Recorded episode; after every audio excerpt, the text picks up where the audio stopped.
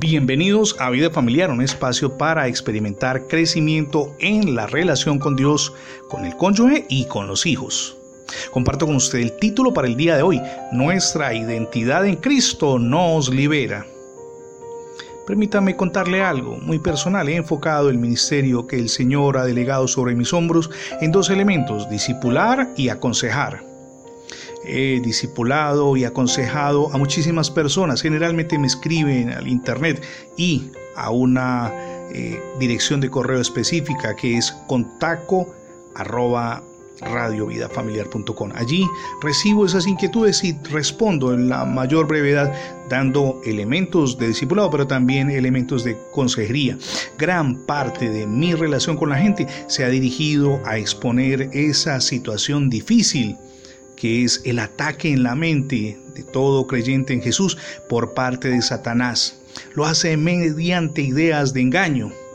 El diablo sabe que si puede evitar que usted comprenda quién es, es decir, redimido por la obra de Cristo y ahora hijo, de Dios, es usted en Cristo alguien vencedor. Pero si el enemigo logra confundirlo, podrá impedir que usted viva la madurez y la libertad que le corresponde como legado por la obra de Dios realizada en Jesucristo, es decir, cuando Él murió en la cruz. En Juan capítulo 17, verso 3 leemos, Y esta es la vida eterna, dijo Jesús, que te conozcan a ti, el único Dios verdadero, y a Jesucristo a quien tú has enviado.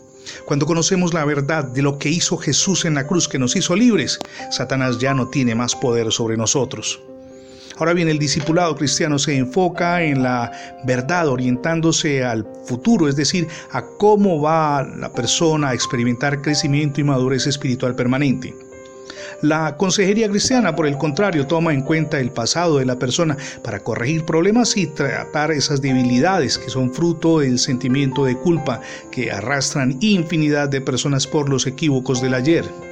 Su pasado les ha moldeado el actual sistema de creencias y de pensamiento que estas personas tienen y va a determinar su futuro, a menos que mediante la consejería comprendan que en Cristo ya fueron perdonados de todos sus pecados y que Dios tiene una maravillosa vida para ellos.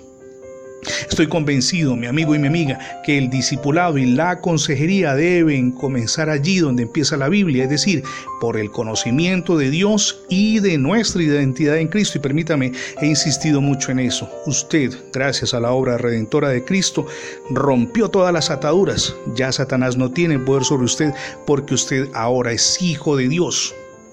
Nuestra conducta, cuando lo entendemos, va a cambiar radical e instantáneamente si realmente conociéramos a Dios. Eso es lo que nos enseña la Escritura.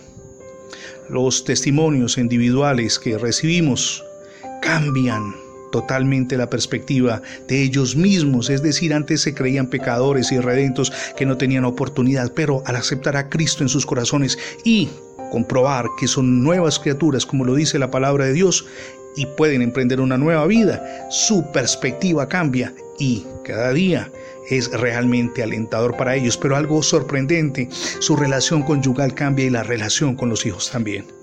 De ahí que permítame decirle lo más importante que usted debería hacer hoy es recibir a Cristo en su corazón como su único y suficiente Salvador.